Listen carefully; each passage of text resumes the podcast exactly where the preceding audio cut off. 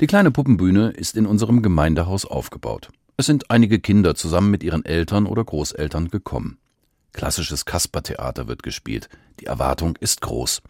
Fast schon rührend zu sehen, wie gespannt die Kinder sind. Schnell sind sie bei der Sache. Mit der bekannten Eröffnung Tritrat Trullala erscheint der Kasper auf der Bühne.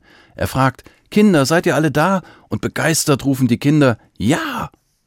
Doch nicht nur die Kinder, nein, die Eltern und Großeltern machen auch mit. Mit einem Mal ändert sich was. Eine tote Holzpuppe verwandelt sich in ein lebendiges Wesen. Schnell sind die anderen Figuren auch dabei. Der treue Seppel, die gute Großmutter, der böse Räuber. Die Geschichte geht, wie sie immer gehen muss.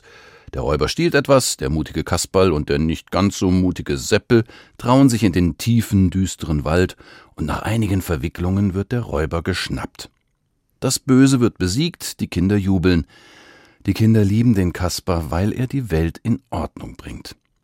Weil sie das wissen, können sie die Abenteuer aufgeregt, aber letztlich doch auch zuversichtlich verfolgen.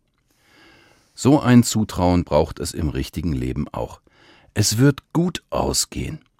Mit dieser Zuversicht habe ich schon Menschen getroffen, die in viel größeren Problemen steckten als der Kasper im Wald. Und darauf vertraue ich auch als Christ. Gott bringt mein Leben in Ordnung. Wo ich mich an seinen Geboten orientiere, kann Böses überwunden werden. Und wenn auch hier vieles schief läuft, am Ende macht es Gott gut. Darauf vertraue ich. Auch nach meinem Tod bin ich aufgehoben in Gottes Hand.